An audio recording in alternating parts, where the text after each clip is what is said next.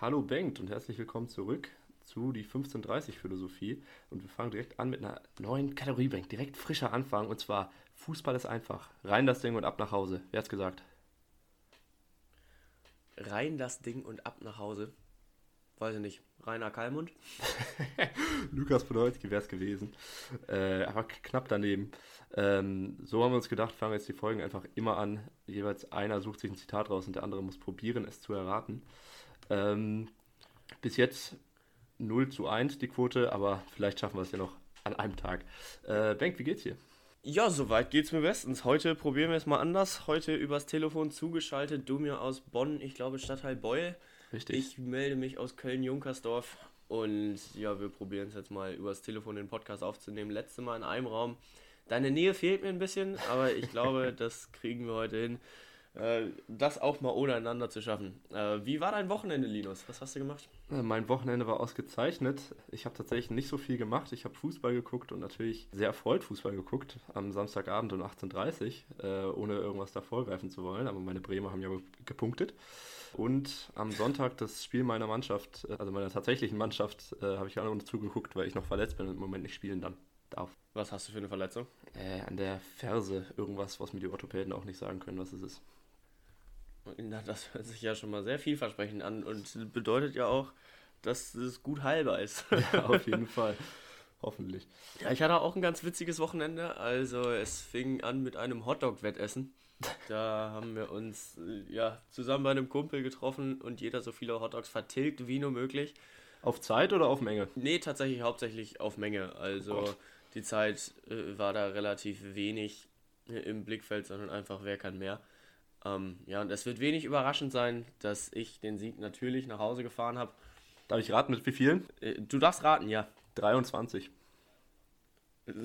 Da verlangst du deutlich zu viel von mir. Also ich bin mit, mit 12 Hotdogs ins Rennen gegangen oh und mein, mein Nachfolger, der mein Kumpel Flo, äh, liebe Grüße an der Stelle, hat satte 11 verdrückt. Also, da habe ich dich aber klassisch überschätzt. Ja, ja, das passiert mir auch ständig. Eigentlich wollte er bei 10 aufhören, ich bei 11 aufhören, aber dann hat er sich den 11. noch reingewirkt und das konnte ich dann nicht auf meinem Ego sitzen lassen. Deswegen musste ich mir dann unter, unter Höllenqualen noch den Hotdog reinschieben.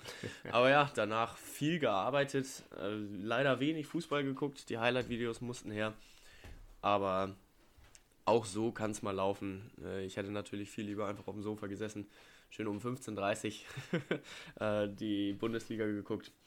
Aber das ging dieses Wochenende nicht. Als wir aufgenommen haben, lief am Abend der Supercup. Wir hatten ja letzten Donnerstag das letzte Mal aufgenommen. Genau. Äh, hast du den Supercup geguckt? Ich habe ihn geguckt und ich war dabei, als die Bayern sich den nächsten Titel geschnappt haben. Ja, auch wieder eine sehr dominante Partie von den Münchnern, was ja am Anfang erstmal gar nicht so aussah. Also Sevilla ging ja früh in Führung und die Bayern waren dann erstmal hinterher. Aber auf ein Wort zur Schiri-Leistung, wie hast du den Schiedsrichter gesehen? Weiß ich nicht, ich fand also zum Beispiel der Elfmeter für, für Sevilla, ich fand den nicht ganz so zwingend, wie es viele gesehen haben. Alaba ja. kommt da von hinten vielleicht ein bisschen. Sonst muss ich sagen, ist mir gerade gar nicht mehr so viel im Kopf geblieben, weil ich auch vielleicht auch erst, erst in Minute 30 eingeschaltet habe. Das ist ja eigentlich generell eine gute Sache zum Schiri, aber so wie du es gesagt hast, äh, hast du da was im Kopf? Ja, absolut. Also ich hatte mich da auch mit einem Kumpel drüber unterhalten. Seine Worte, also der Schiedsrichter hatte ja mal gar keinen Bock, dass Bayern die Partie gewinnt. Also ich fand, das war sehr, sehr einseitig gepfiffen. Auch gab es äh, relativ kurz vor Schluss, bevor der Riesenkonter kam, wo Neuer in der 88. Minute noch die Parade raushaut. Da gab es eigentlich schon ein dickes Foul an, ich glaube, Goretzka äh, vor gegnerischen Strafraum. Und der Schiedsrichter lässt das laufen, gibt dem nicht mal ein bisschen Beachtung. Der Elfmeter war ja schwierig. Also muss man den geben? Ich bin mir da nicht so sicher. Also ich weiß nicht, ob ich den gepfiffen hätte. Allerdings stand ich auch noch nie in einem Supercup-Finale und habe da noch ja, Spiele geleitet. Noch, ja, ich bin auf jeden Fall auf dem besten Weg dahin. nee, aber ich glaube, da wird nicht so viel Gutes über den Schiedsrichter zu berichten sein, weil ich habe das als sehr einseitig empfunden. Was ich tatsächlich witzig fand bei dem Supercup war Leroy Sané. Also ich habe immer gehört, dass er wohl nicht so gut gespielt haben soll. Mhm. Aber fand eigentlich, er hat eine relativ solide Partie gemacht. Und dreimal hat er den, den Arjen Robben-Move angesetzt, von der rechten Seite in die Mitte gezogen und dann mit links aufs Tor geschossen. Ich weiß nicht, ob das eine Bayern Nummer 10 Krankheit ist, dass das im Vertrag steht, dass du das machen musst, aber das fand ich schon sehr auffällig. Ja gut, wenn er so effektiv ist wie Robben damit, dann äh, freuen sich die Bayern sicherlich.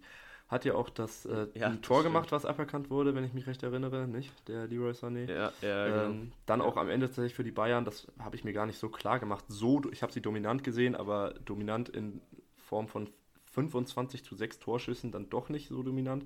Äh, aber das war tatsächlich Ja. die Statistik am Ende.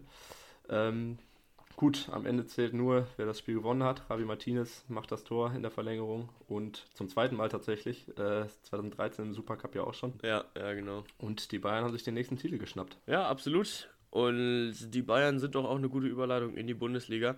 Da habe ich vorneweg eine Frage für dich. Was ist für dich das schlimmste Duell der Liga? Also jetzt nicht in Form von, ja, die Vereine mag ich nicht, äh, sondern spielerisch. Was würdest du dir nie, nie, niemals angucken? Also das Duell, auf das du überhaupt keinen Bock hast. Aktuell wahrscheinlich sogar Bielefeld-Köln. Oder Mainz-Bielefeld. Irgendwas in der Richtung. Oder Mainz-Köln. Bielefeld und Köln würdest du dir nicht angucken? Das Spiel, was ich, was, oder was ich da gesehen habe, da war ich nicht sonderlich von. Also, das sind einfach die zwei Mannschaften, wo ich spielerisch nicht viel sehe. Oder wahrscheinlich ehrlich gesagt Mainz noch irgendwo da drin. Ja, aber wir als Kölner Sportstudenten und da sagst du, Köln Ja, ja, ich muss, gehört zu den muss ich Spielen, du aufpassen, muss ich aufpassen.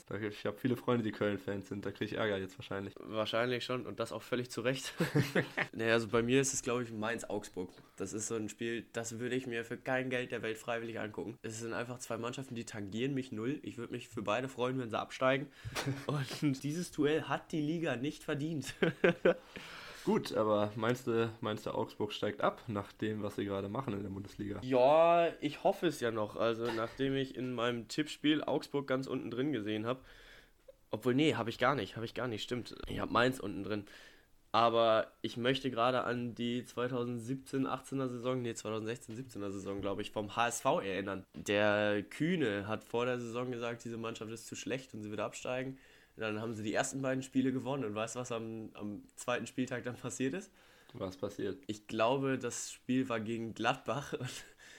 Ich werde den Namen sagen und du wirst es sofort wissen. Nikolai Müller macht das 1 zu 0. Oh. Ja, der Helikopterjubel ein Kreuzbandriss Dann ging's gemündet in der schlimmsten HSV-Saison ja, seit Menschengedenken. Und äh, der HSV ist abgestiegen, aber sie standen nach zwei Spieltagen auch mit zwei Siegen da. Und die Medien haben Hamburg schon aus dem Abstiegstrudel, ja, aus dem Abstiegsstrudel entkommen sehen. Aber danach ging es erst richtig los. Interessant, dass man die Verletzung so im Kopf hat von Nikolai Müller tatsächlich. Ja, ist der Wahnsinn, oder? Ich wurde auch letztens gefragt, ob es äh, jemanden gibt, der sich beim Torjubel schon mal verletzt hat. Und ich musste sofort an Nico Müller denken. Und alleine, wenn man den Namen jetzt hört, dann denkt man schon, ah ja, der Trottel, der mit dem Helikopterjubel gegen die Eckfahne gedengelt ist. Aber apropos schlecht, lass uns doch über Bremen-Schalke spielen. Äh, Bremen-Schalke sprechen. Danke für die Überleitung. Gut, Sehr äh, gerne, sehr gerne. du hast es ja schon vorne weggenommen. Wie ist es ausgegangen? 3 zu 1 für meinen SVW. Und wobei ich sagen muss, also erstmal Niklas Füllkrug mit dem Hattrick, was mich natürlich sehr gefreut hat. Du hast letzte Woche noch gesagt, er kann Spiele entscheiden. Hat er direkt gemacht. Hannoveraner Jung. Hannoveraner Jung auf jeden Fall. Wobei ich sagen muss, das Spiel hat mich jetzt weniger von Bremens Spielstärke überzeugt, als vom absoluten Katastrophenfußball, den Schalke da spielt. Also ich fand es tatsächlich ganz witzig zu sehen. Bremen letzte Saison ja verflucht bei Standardgegentoren, machen zwei Standardgegentore jetzt in der neuen Saison gegen Schalke. Und das Abwehrverhalten der Schalker war wirklich unglaublich schlecht. Also ich hatte das Gefühl, dass gut, vielleicht ist es Wunschdenken, aber Bremen es letzte Saison immer noch mal ein bisschen probiert hat, wenigstens in die Zweikämpfe. Der Platz, den Füllkrug teilweise da hatte und generell, also es ist Augustinsson zweimal mit der Flanke und also es war so unglaublich schlecht. Also vor allem bei dem Kopfball Ja, von Füllkrug, die da keiner Ja. war, der ihn irgendwie gedeckt hat. Also das war wirklich, wirklich, wirklich traurig. Auf jeden Fall ein verdienter Sieg für Bremen, aber ich glaube nicht, dass man, wie gesagt, da jetzt viel Bremer Qualität rein interpretieren darf. Ja klar, sie haben das Spiel gewonnen und auch relativ souverän gewonnen, aber vor allem gegen Schalke in der Verfassung gerade war es auf jeden Fall eigentlich ein Pflichtsieg. Ja, man hat es ja auch jetzt gesehen gegen die Bayern. Also, dass Schalke dann nicht der Maßstab ist, da kommen wir später nochmal drauf zu sprechen, auf das Münchner Spiel.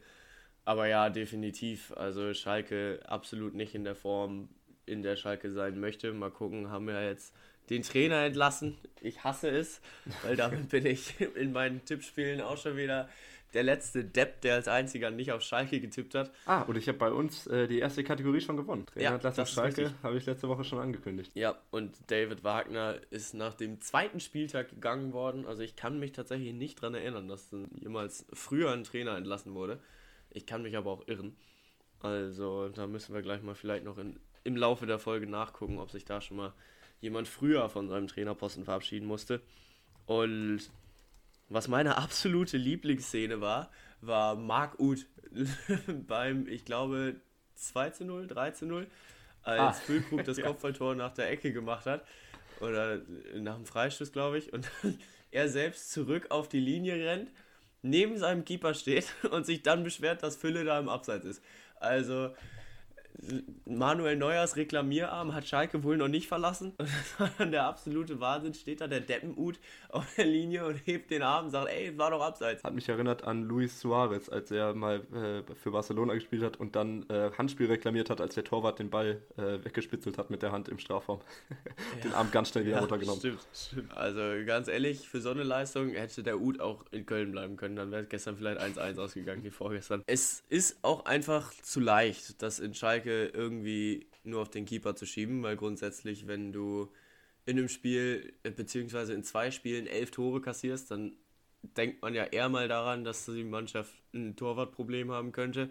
Aber das ist auf Schalke einfach nicht der Fall. Schalke hat ein Offensivproblem, Schalke hat ein Defensivproblem, Schalke hat auch ein Tor Torwartproblem. Das ist nicht das Einzige. Schalke hat einfach ein Schalke-Problem. Ich glaube, das ist so das, was da im Moment einfach falsch läuft. Mal gucken. Ich habe auch keine Ahnung, ob ein neuer Trainer das jetzt rumreißen kann. Ob es wie bei den Bayern ist, dass mit demselben Kader einfach eine bessere Leistung erzielt werden kann, wenn da ein neuer Mann an der Seite steht. Aber ja, der Trauzeuge von Jürgen Klopp verlässt das Feld. Der ist nicht mehr in der Bundesliga zu sehen. Schade drum, ich fand ihn eigentlich echt sympathisch. Aber mal schauen, wer da als Nachfolger vielleicht ja schon in den Startlöchern steht. Ralf Rangnick hat sich angeboten. Ja, das fand ich interessant. Ähm, ich finde generell, also ist das ja ein ganz undankbarer Job gerade, äh, diese Schalker Mannschaft ja. zu trainieren. Das, was ich interessant finde, ist eigentlich, dass der Kader an sich ja wirklich ein guter Kader ist. Also wenn, ja, wenn man schon. einfach so nur die Bundesliga-Kader vor sich hat, dann könnte man ja schon meinen, dass äh, Schalke auf jeden Fall Ambitionen hätte, Richtung Europa zu schielen. Ähm, mit der Qualität, ja. die sie im Kader, Kader, im Kader haben. Ähm, Und jetzt spielen sie wie mit Kater. Also es ist äh, wirklich, wirklich. Ja, es ist schon Katerfußball, den, ja. der auf Schalke da gespielt wird. Das ist schon richtig. Ganz interessant. Es war auch für mich eine symptomatische Szene, dass Schalke einfach da noch ein wahnsinnig schlechter Verlierer ist.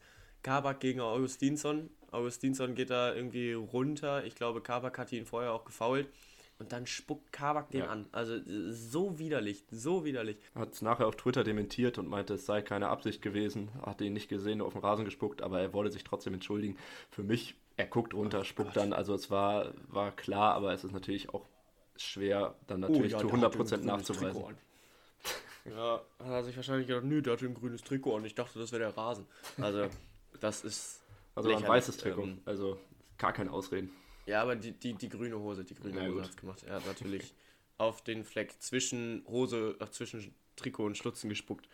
Nee, aber es ist absolut witzlos. Und mal schauen, vielleicht kann ein neuer Mann auf, auf Schalke das Ruder rumreißen.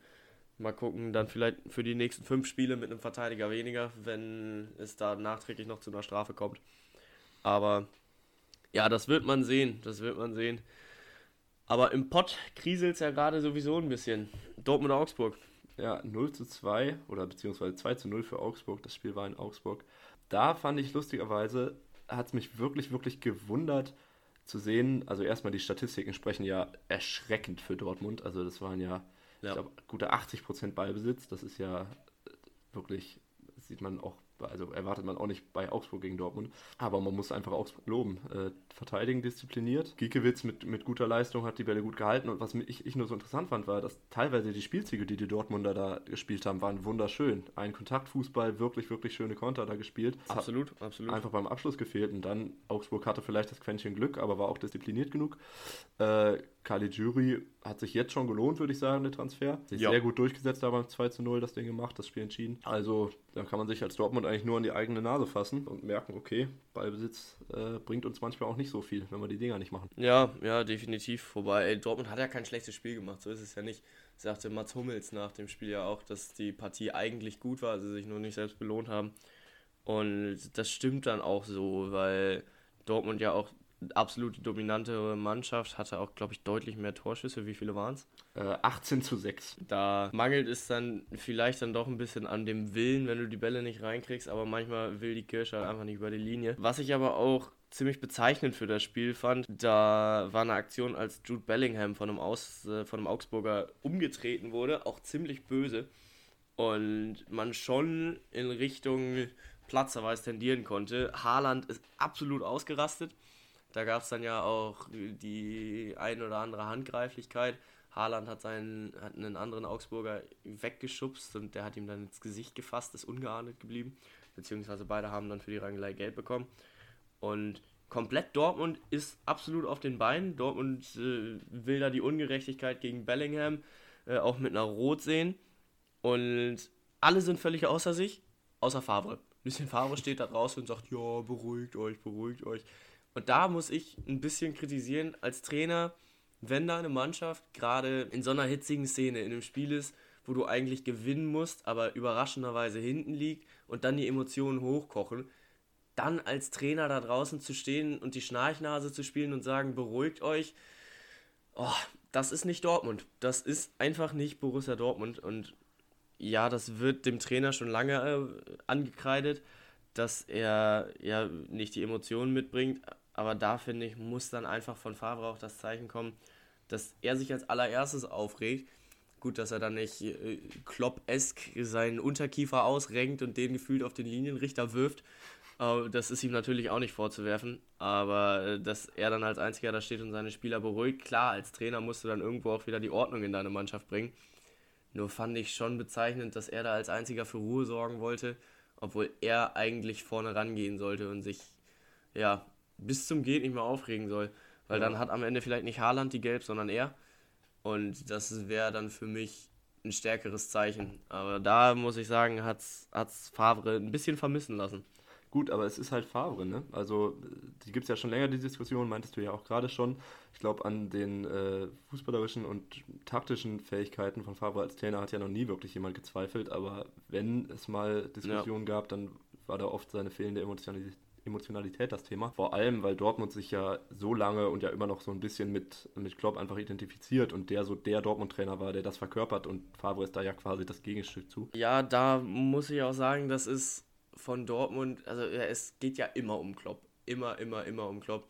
Äh, egal ob jetzt von den Fans, von den Medien, auch von Aki Watzke selber, der redet dann auch darüber, ja, das war was Einmaliges. Das ist die Zeit gewesen, als die Bayern den Heinkes als Trainer hatten und von denen hörst du nicht, ja, mit Heinkes, das war was Romantisches, das war was Tolles. Die haben auch seitdem 27 Titel gewonnen. Ja, das stimmt, das stimmt. Aber das Thema ist halt, äh, sie haben abgeschlossen, sie haben sich auf die nächsten Aufgaben konzentriert, mit den nächsten Trainern zusammengearbeitet und nicht den nächsten Trainern vorgeworfen, ja, du bist aber kein Jürgen Klopp. Das ist vielleicht auch ein bisschen selbstverantwortet durch Borussia Dortmund. Aber es ist natürlich auch einfach schwierig, da den richtigen Mann zu finden. Wobei David Wagner ist ja jetzt frei. Vielleicht könnte der ja was reißen. Äh, Schalke, die Schalke-Fans wird es freuen. Das wäre das nächste, was sie, ja, wo sie drankommen würden, dass Dortmund nicht mehr den Pott dominiert wahrscheinlich. Nee, genau. Und Favre, man muss leider sagen, was heißt leider? Also er ist der beste Dortmund-Trainer, was den Punkteschnitt angeht. Kein Dortmund-Trainer kommt an seine Statistik ran. Der hat ja keiner hat so viel gewonnen wie er. Besser als Klopp so viele auch. Punkte geholt. Ja, deutlich besser als Klopp. Also ich glaube, Favre liegt bei um die zwei Punkte pro Spiel. Also was konstant Zweiter einfach, ne? Ja, ja, absolut. Die hatten ja auch selten eine Schwächephase. Und Klopp, man muss ja auch ihm lassen, der hat erst eine Saison gebraucht, um sich einzufinden und die Mannschaft einzugrooven. Der hat ja eine absolut blutjunge Truppe übernommen. Und Favre hat ja schon ein eingespieltes Team übernommen und ist jetzt über die Zeit ein bisschen verjüngt mit Haaland, mit Brandt, mit Sancho. Ja. Und er ist kein schlechter Trainer, das möchte ich ihm gar nicht vorwerfen. Nur die Frage ist halt, ob es das Richtige für Dortmund ist. Aber ich glaube, da ist es einfach der Mangel an Alternativen. Ja, was hältst du von der Entscheidung, äh, Reus nicht zu spielen, sondern vorne Sancho, Haaland, Reina, Bellingham? Ja, ja, das ist äh, eigentlich ja ein Sturm, der auf jeden Fall ja fast schon jede Mannschaft der Liga kaputt schießen würde, würde man jedenfalls denken. Aber diesmal nicht, diesmal nicht. Woran es gelegen hat, kann ich dir gar nicht sagen, weil ich halt wie gesagt nur die Highlight-Videos gesehen habe. Aber es war am Ende die fehlende Durchschlagskraft, die vorne den Dortmundern das Genick gebrochen hat. Und ich war nach dem Spiel schon versucht zu sagen, ja, mein Gott, alle spielen wieder für die Bayern. Aber da sollte ich dann noch berichtigt werden. Ja, eine Sache zu Dortmund würde ich vielleicht noch ganz schnell sagen, einfach nur, weil ich, ja, äh, wenn man nur zu diesem Viererangriff, da Sancho, Haaland, Rainer, Bellingham, alle, ich glaube, äh, unter 23, Haaland jetzt ja 20, glaube ich, oder 19 immer noch, ne? Äh, Rainer, Bellingham 17. Ja, ja. Ähm, ob man da vielleicht nicht einen von denen, vielleicht Bellingham, auch weil er gerade einfach so frisch dazu ist, raustut. Ich weiß nicht, wie fit Reus ist, aber ich glaube, er könnte mindestens 60 Minuten machen, weil ich glaube, ein bisschen Erfahrung, vor allem im so einem Spiel, hätte äh, Dortmund da auf jeden Fall geholfen. Weil man dann ja schnell, man hat die ganzen Chancen, macht kein Tor, macht kein Tor, wird dann hektisch. Wenn dann nicht nur ein Hummels und ein Chan, die es vielleicht sehr erfahren sind, auf dem Platz stehen, sondern auch vorne ein Reus, der einfach mal sagt, okay Jungs, wir machen es jetzt so und so, bringen mal ein bisschen Ruhe rein und spielen die Angriffe jetzt konsequent zu Ende. Gut, Reus ist ja gekommen, also der wurde ja eingewechselt. Ja, ja, in der 60. Und aber ich meine halt für die ersten 60. Ja. Ja, das stimmt schon. Also vielleicht wäre es das gewesen. Zumal Marco Reus ja auch nie eine schlechte Alternative ist. Also wenn du Marco Reus auf dem Feld hast, dann hast du eigentlich immer ja, bessere Gewinnchancen als ohne ihn. Aber es wird wahrscheinlich einfach ein Fitnessding gewesen sein, weil ich glaube, Favre lässt Reus nicht freiwillig draußen, wenn es nicht unbedingt sein muss. Und gerade bei ihm muss man, glaube ich, auch ein bisschen vorsichtiger sein, bevor man ihn wieder ins kalte Wasser wirft. Das hat die Vergangenheit ja schon oft genug gezeigt. Jetzt hat man letzte Saison gedacht, ja, seine endlose Verletzten-Serie ist endlich vorbei und dann im Februar war er wieder für ein halbes Jahr raus. Ja. Also da ist es, glaube ich, ja, besser, da dann eher mal wieder auf Nummer sicher zu gehen. Und ja, dann vielleicht deshalb auch ein paar Meisterschaftspunkte liegen zu lassen, aber den Kapitän wieder fit an Bord zu haben. Ja, so, jetzt wolltest du eben die Überleitung machen zu den Bayern? Ja, noch nicht ganz, noch nicht ganz. Ähm, ich wollte sagen, alle spielen für die Bayern, weil im nächsten Spiel Leipzig-Leverkusen ist es ja auch wieder nur punkteteilend ausgegangen. Witziger Fakt übrigens zu, äh, ja, zum letzten Spieltag alle Mannschaften, die letzte Saison unter den ersten sechs waren, ich weiß nicht ganz, wo Hoffenheim gelandet ist, daran könnte das ein bisschen scheitern, aber alle Mannschaften, die unter den ersten sechs waren, haben nicht gewonnen. Dortmund verliert gegen Augsburg, Leipzig-Leverkusen unentschieden, Gladbach auch nur unentschieden gespielt und Wolfsburg genauso. Also da war viel, was nicht so gelaufen ist. Und dementsprechend an alle Leute da draußen, die in ihrem Tippspiel so richtig viele Punkte gemacht haben, herzlichen Glückwunsch. Ihr habt wirklich gar keine Ahnung von Fußball. Also, Hoffenheim war Sechster. Das ist eine absolute Frechheit. Hoffenheim war Sechster, ja, okay. Dann sind es äh, alle Mannschaften der ersten fünf: äh, Bayern, Dortmund, Leverkusen, Gladbach und Leipzig, die nicht gewonnen haben. Und das finde ich schon bezeichnend. Gibt selten. Vor ja. allem, weil eigentlich nur ja. Leverkusen und Leipzig gegeneinander gespielt haben. Ja, das stimmt, das stimmt. Naja, gut, und äh, Bayern gegen Hoffenheim dann? Ja, die Hoffenheim haben wir ja gerade rausgenommen. Ja, das stimmt, das stimmt. Aber lass uns erstmal über Leipzig-Leverkusen reden. Jawohl, ähm, das äh, hat mir sehr gut gefallen, das Spiel. Das war, also, ich finde, man hat beiden Mannschaften nicht unbedingt angemerkt, dass ihnen die stärksten Kräfte weggenommen wurden. Das war ein sehr, sehr schönes Spiel. Beide Tore Traumtore, vor allem das von dem hierbei hat mir sehr, sehr gut gefallen. Ein satter Schuss. Ja, absolut. Ähm, und natürlich absolut. auch von Feuersberg da schön gemacht. Lässt da, jetzt habe ich vergessen, welchen Bänderzwilling, auf jeden Fall stehen und macht dann mit dem schwächeren Linken, nagelt er das Ding ins kurze Eck in den Winkel. Und am Ende würde ich sagen, kann sich sogar Leipzig mit einem Unschieden zufrieden geben, weil Leverkusen in der zweiten Hälfte dann ja so gedrückt hat, Wirtz noch mit einem Pfostenschuss, äh, Schick noch mit einem ja. sehr, sehr schönen Tor, was dann Millimeter, äh, wo er Millimeter am Abseits stand. Äh, aber da hat man, finde ich, auch schon wieder seine Qualität gesehen, wie er den Ball aufnimmt, sich dreht und den wunderschön ins Eck schlänzt. Ähm, also ich glaube, ja. der macht noch ein paar Dinger für Leverkusen. Vielleicht etwas unglücklich ja, dann für die Leverkusener, aber ähm, vielleicht im Endeffekt dann auch ganz gut, dass so ein, äh, so ein Spiel 1-1 ausgeht. Ja, definitiv. Also es war ein verdientes Unentschieden. Ich glaube, niemand hätte den Sieg da so wirklich verdient gehabt, weil beide einfach ein Riesenspiel gemacht haben. Und ja, wenn die Bayern noch mehr Punkte dieser Art liegen lassen, dann könnten auch beide tatsächlich nochmal gefährlich werden in Richtung Meisterschaftskampf. Aber auch da ist es gerade zweiter Spieltag, also da sollten wir alle ja, die Kirche im Dorf lassen. Die Bayern werden wahrscheinlich wieder ihre 20-Siegeserie auspacken und dann alle im, in ihrem Windschatten einfach zurücklassen. Was ich noch sagen wollte, zu, du hattest ja gerade die Stammkräfte, die die beiden Vereine verlassen haben, angesprochen. Ja. Timo Werner, in, in London kümmert man sich richtig, richtig gut um ihn. Ich habe auf Instagram ein Video gesehen, wo sein Teamkollege Ben Chilwell bei ihm zum Mittagessen an den Tisch gekommen ist und er hat gerade, glaube ich, Kartoffelpüree gegessen und Chilwell nimmt einen Finger in seinen Mund, steckt ihn in Werners Essen und sagt, yo, ist das eigentlich warm? Und Werner war darüber nicht gerade amüsiert, dass er jetzt Chilwell sauer und seinen Finger in seinem Essen hatte. Aber man kümmert sich halt nur um den Top-Stürmer, um den neuen Top-Stürmer in Chelsea. Äh, dass er sich bloß nicht die Zunge verbrennt, war ein sehr amüsantes Video. Kann man auf der Instagram-Seite von 433 sich angucken. Also kann ich nur jedem empfehlen. War lustig, war lustig. Was mir bei dem Spiel auch noch ja, ins Auge gefallen ist, nicht besonders positiv, aber was hat Julian Nagelsmann eigentlich schon wieder für einen Modeberater gehabt?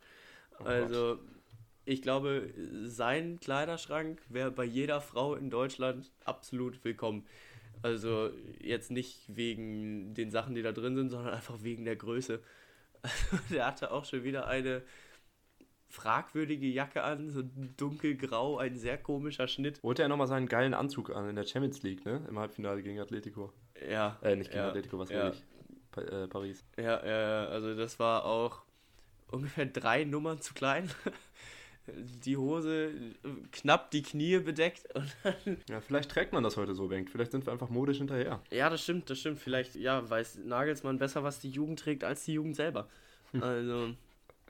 Der alte Influencer. Jedenfalls sieht es dann auch aus. Ja, ja. Nee, aber auch, was ich sehr beeindruckend fand in dem Spiel gestern war, nee, vorgestern, Mann, ich sag die ganze Zeit gestern, aber die Spiele waren Samstag.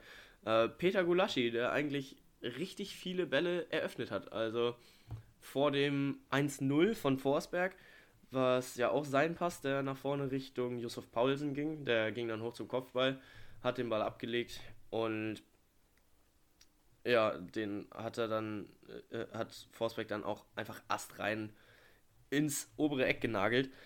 Ähm, auch vorher gab es dann schon mal einmal eine Situation, wo Gulaschi eigentlich klären wollte, aber dann perfekt in den Lauf von Emil Forsberg den Ball legt.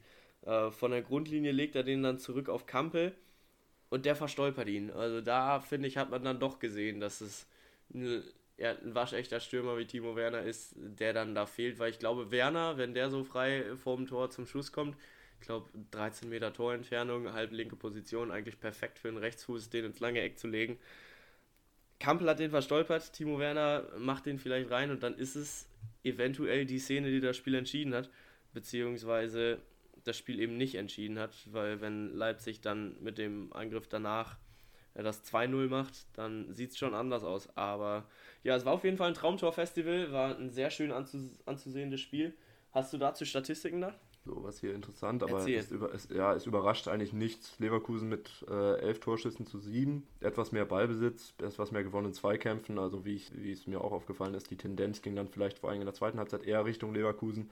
Aber keine, also die Statistiken reden jetzt von keiner äh, kompletten Dominanz. Also vielleicht leichter Vorteil Leverkusen, aber im Endeffekt ein verdientes Unentschieden zu Gulaschi äh, wollte ich auch noch was sagen. Und zwar finde ich sowieso, dass der ein bisschen unterschätzt ist in der Bundesliga. Es wird immer, wenn von Torhütern geredet wird, äh, ähm, hinter Neuer in der Bundesliga äh, von den Besten immer Jan Sommer wird oft äh, gehandelt, Roman Bürki.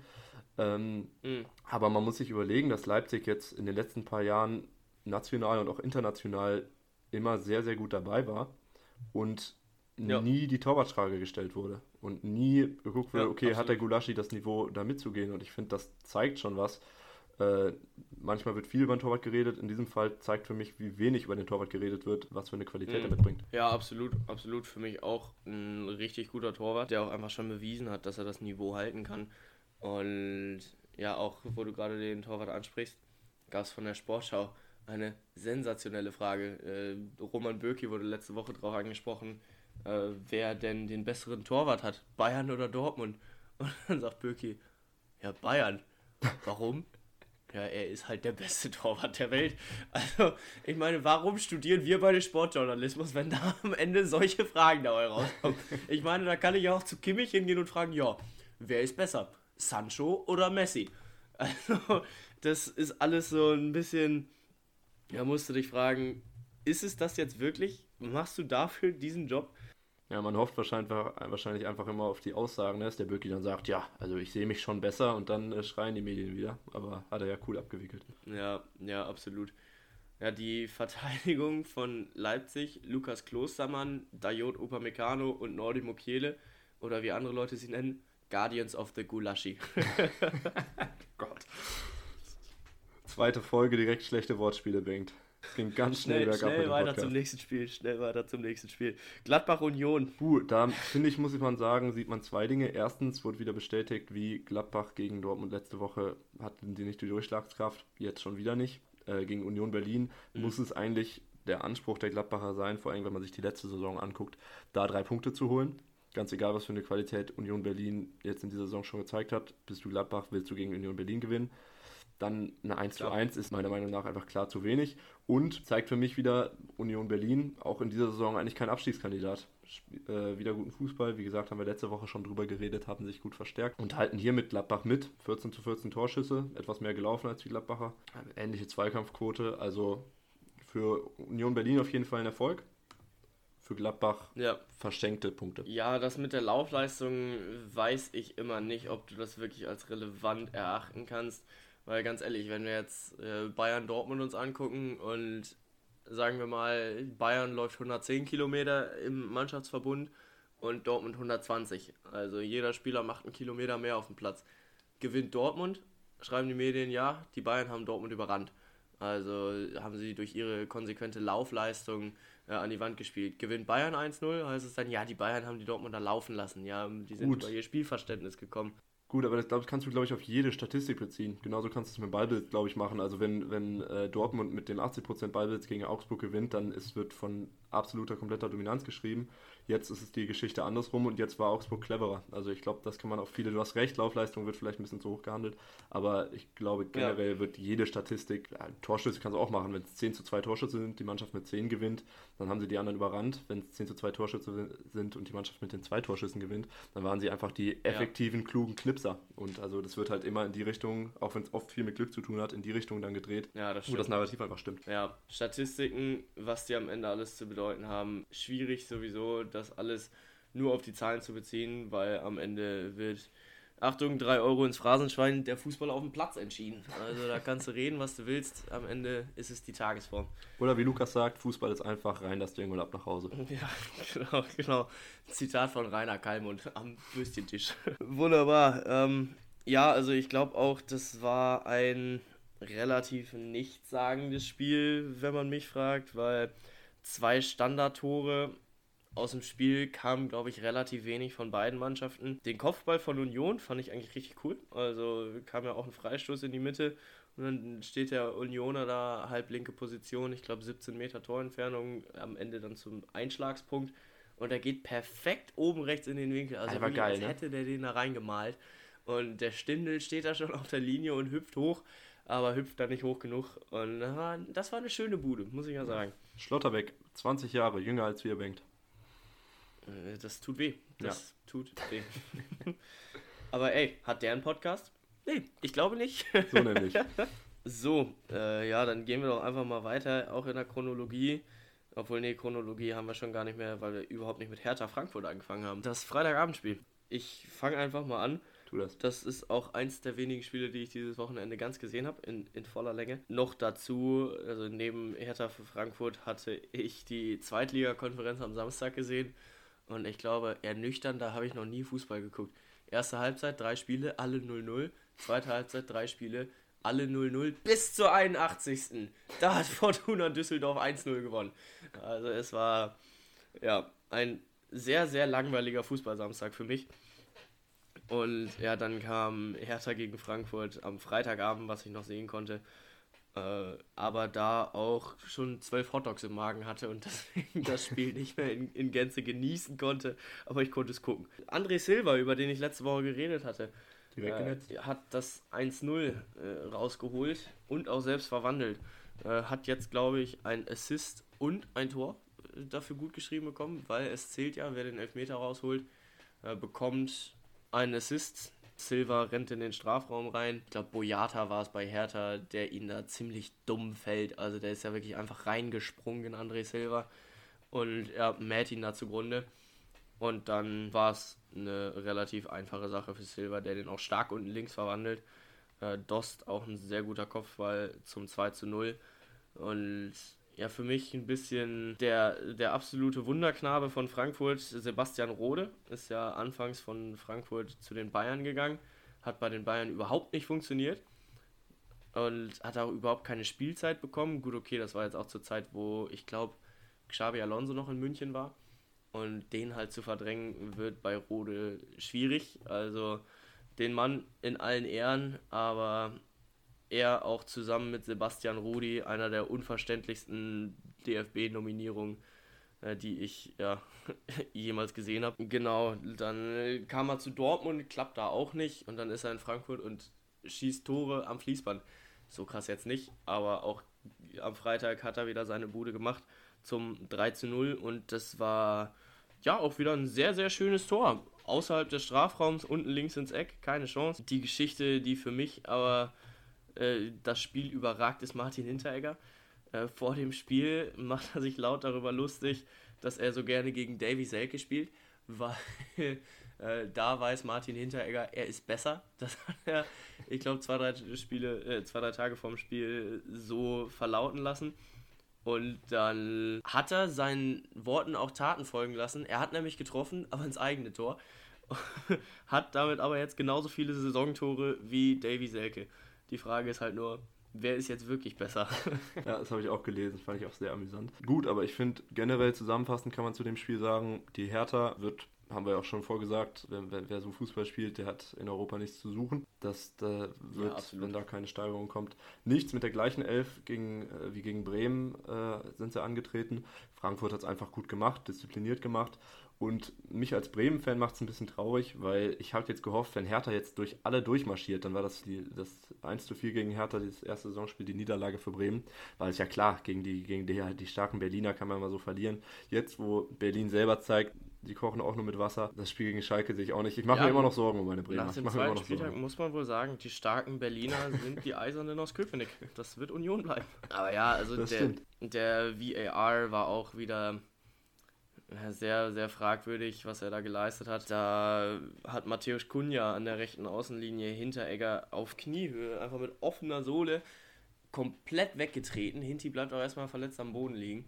Und der Schiri gibt gelb und der VAR meldet sich nicht. Das war für mich schon sehr, sehr fragwürdig, wenn nicht ahndungswürdig mit einem Platzverweis zu ahnden. Aber sah der VAR anders?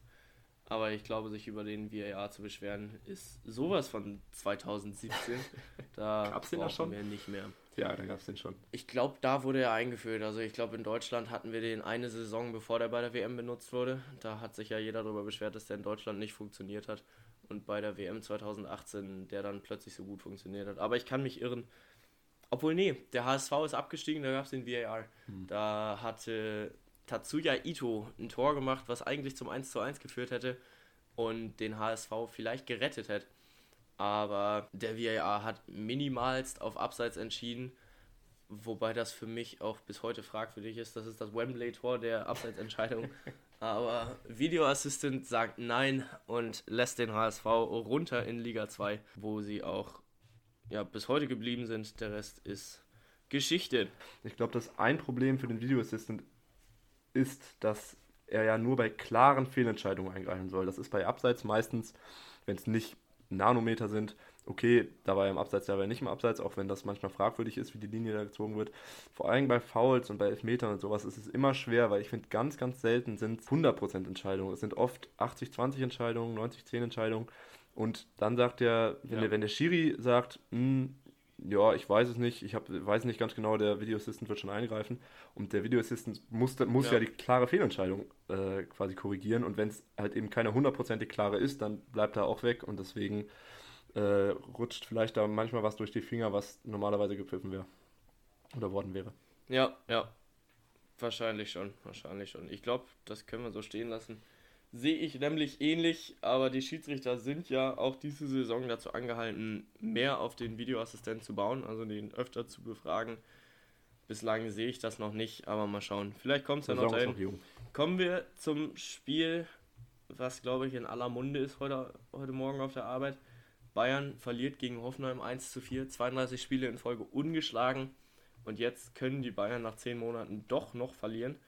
Was sagst du zum Spiel? Ich glaube, man hat den Bayern angemerkt, dass sie noch äh, das Spiel gegen Sevilla in den Knochen hatten. Es ja. wurde ja viele auch gewechselt. Lewandowski spielt nicht.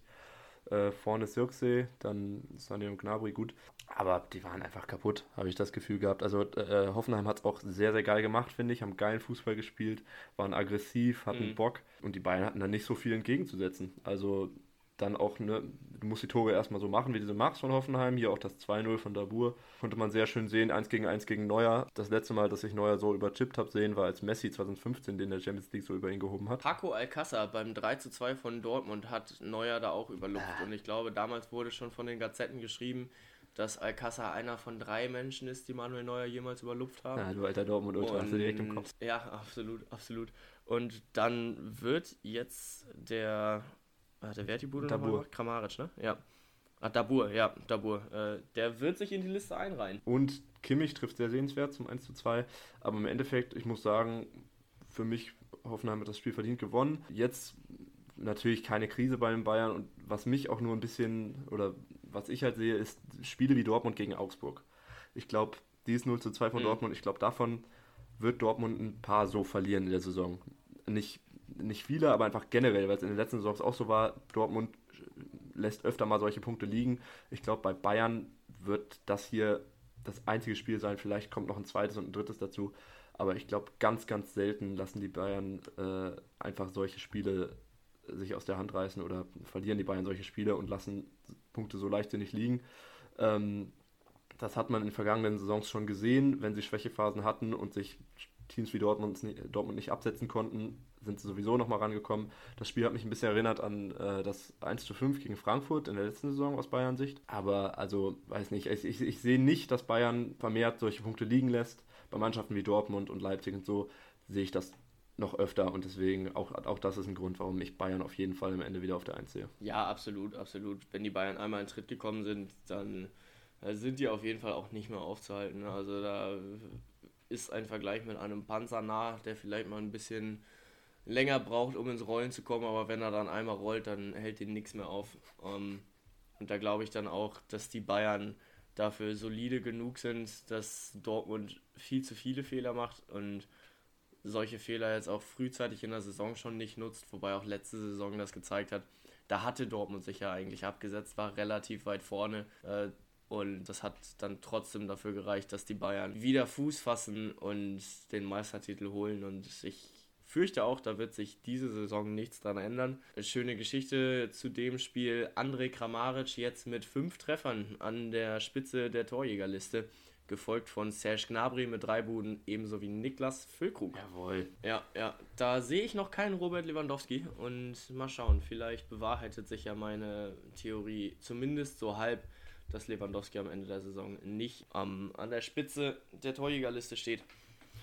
Äh, ja, ich glaube, das Spiel können wir dann auch abhaken. Ich glaube, dem müssen wir keine zu große Bedeutung zuschreiben. Wobei ich bei Hoffenheim tatsächlich sehr interessant finde, dass die im DFB-Pokal gegen den Chemnitzer FC sich nur übers Elfmeterschießen retten konnten, die es in der regulären Spielzeit nicht geschafft haben und die jetzt die Bayern 4 zu 1 auf dem Stadion klatschen. Also da sieht man auch mal, wie viel solche Spiele im DFB-Pokal gegen vermeintlich kleinere Mannschaften äh, auch zu erzählen haben und was sie dann an Bedeutung für diese Saison haben. Auf jeden Fall. Ja, wir haben nicht mehr so viel Zeit, machen noch, haben noch drei Spiele vor uns.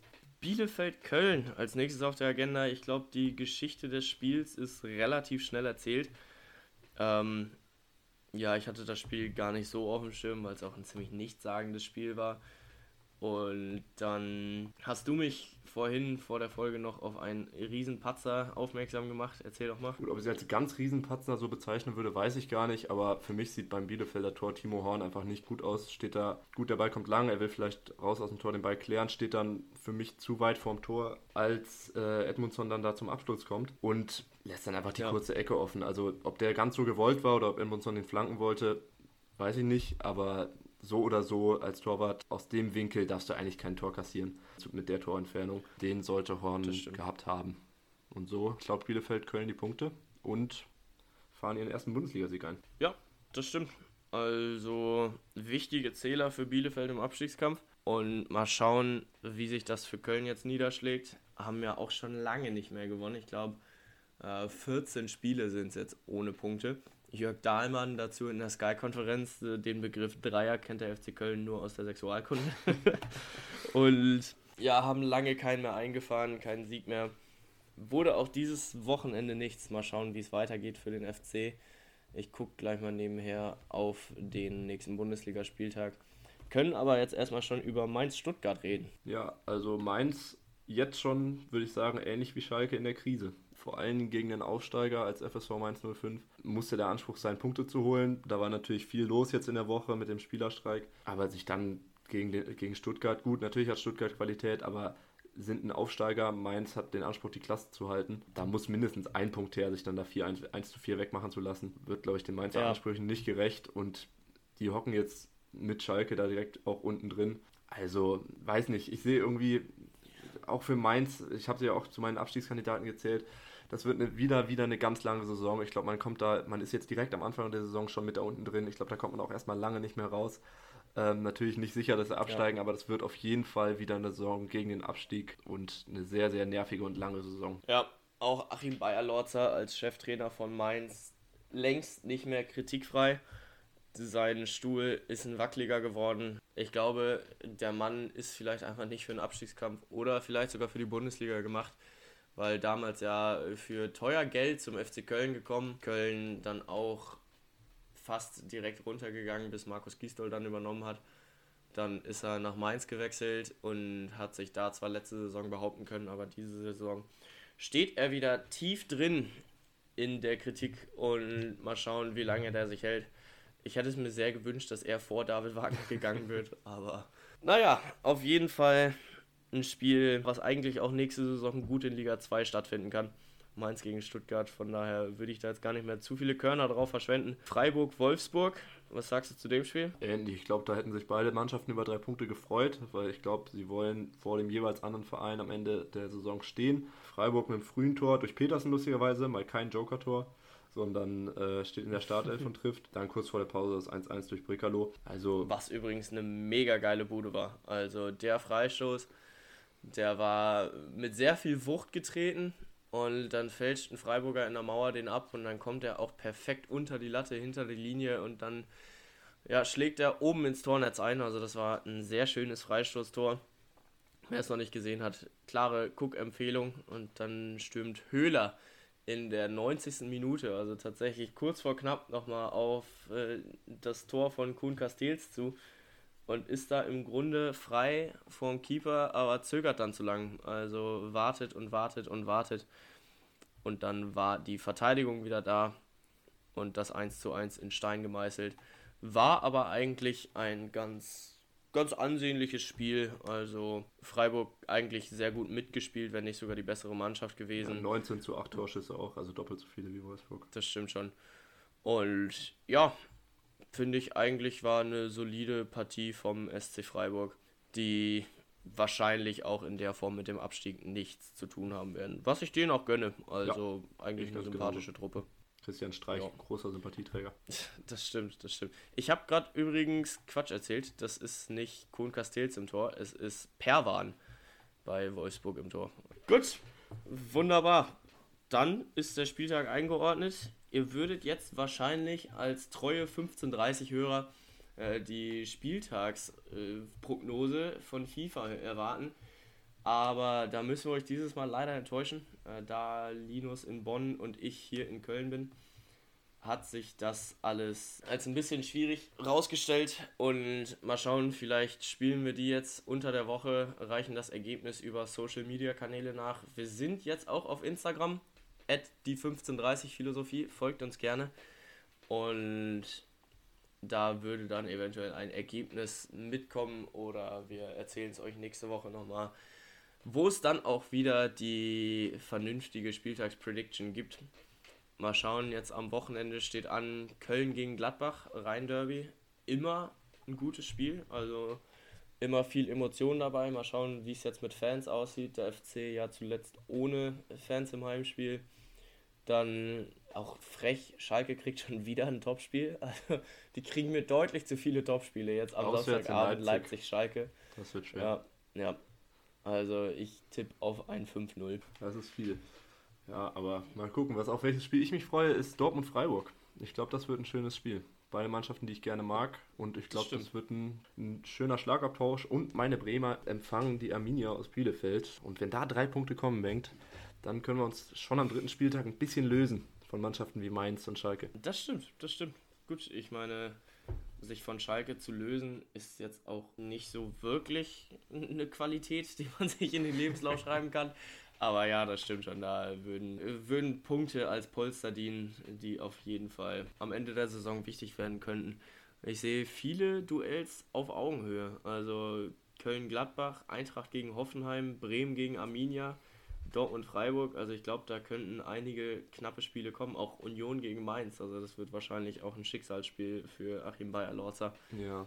Wobei ich ehrlich gesagt sagen muss, bei zum Beispiel Union gegen Mainz, auch Sachen wie Stuttgart, Leverkusen, also gut, ich sehe nicht, dass zum Beispiel Mainz in Union Punkte holt. Eigentlich sollte Leverkusen das gegen Stuttgart machen. Äh, Gladbach ja eigentlich auch Favorit gegen Köln. Also der Anspruch, auch wenn der zum Beispiel bei Gladbach die Form gerade nicht stimmt, der Anspruch muss sein, das Spiel zu gewinnen. Gleichzeitig, wenn Gladbach jetzt wieder gegen Köln, Punkte liegen lässt, dann äh, wird schon mal, verliert man schon mal schnell den Anschluss nach oben und auf die Europaplätze. Das stimmt. Aber auch für Köln wären Punkte jetzt wichtig. Also gerade weil man den Start ja wieder vergeigt hat, kommt so ein Derby vielleicht gelegen. Das weiß man ja nie. Ein Derby steht ja immer unter einem anderen Stern. Zwar ist Derby-Held Marcel Risse nicht mehr bei, bei Köln aktiv. Der ist, glaube ich, zu Fortuna Köln gewechselt, ist der Stadt treu geblieben, aber dem Verein nicht. Und ja, hat vor zwei, drei Jahren mal eine wunderschöne Bude aus 30 Metern relativ spät gemacht. Äh, oben rechts in Knick ging der Freistoß. Und da gibt es auch ein schönes YouTube-Video von, wo der Freistoß mit der Titanic-Musik unterlegt ist.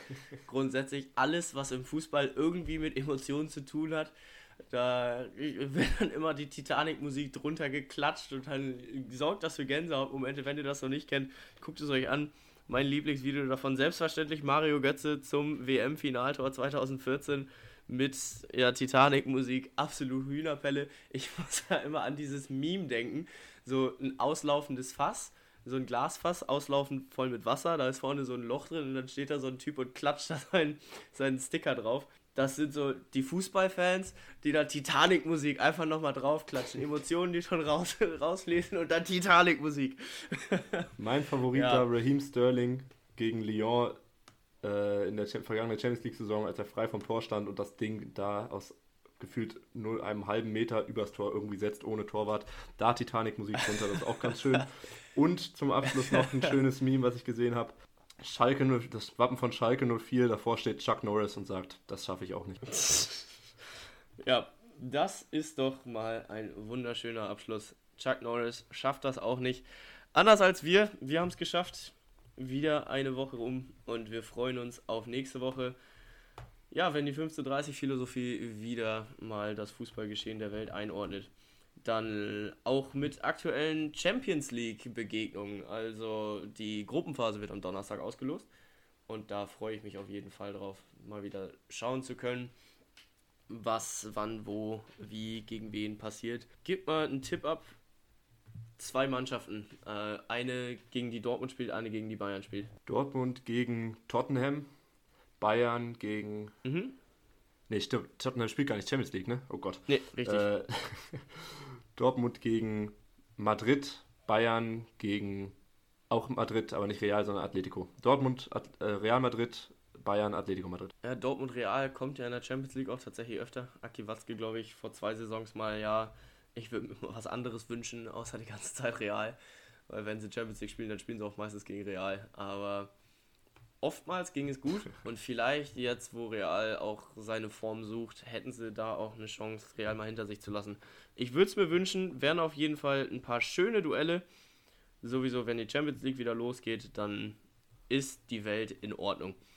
Ich glaube, damit können wir es stehen lassen. Linus, ich wünsche dir was. Bedanke mich wieder für eine lustige Folge. Ich dir auch, hat Spaß gemacht. Und würde dann sagen, wir hören uns nächste Woche. Jawohl, ciao.